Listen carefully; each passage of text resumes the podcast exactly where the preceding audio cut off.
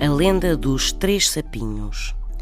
Conta-se que, no tempo dos Mouros, um cavaleiro cristão foi feito prisioneiro e levado para terras muçulmanas.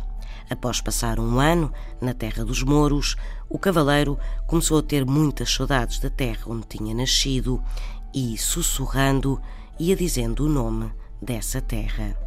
Uma princesa moura ouviu-o sussurrar e avisou o rei que o cavaleiro estava muito triste. O rei mandou-o chamar e pediu-lhe para que descrevesse a terra, porque suspirava. O cavaleiro assim fez e o rei percebeu que se tratava de um local que ele conhecia. Prometeu então libertar o cavaleiro se este lhe prometesse quebrar o feitiço das três filhas que tinha deixado nessa terra.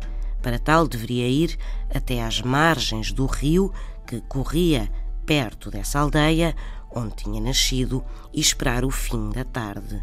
Quando ouvisse os sapos a coachar, deveria chamar os nomes das três filhas. O cavaleiro assim fez e, mal chegou à aldeia, foi cumprir a promessa.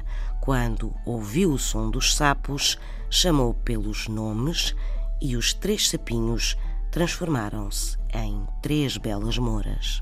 São histórias assim mesmo.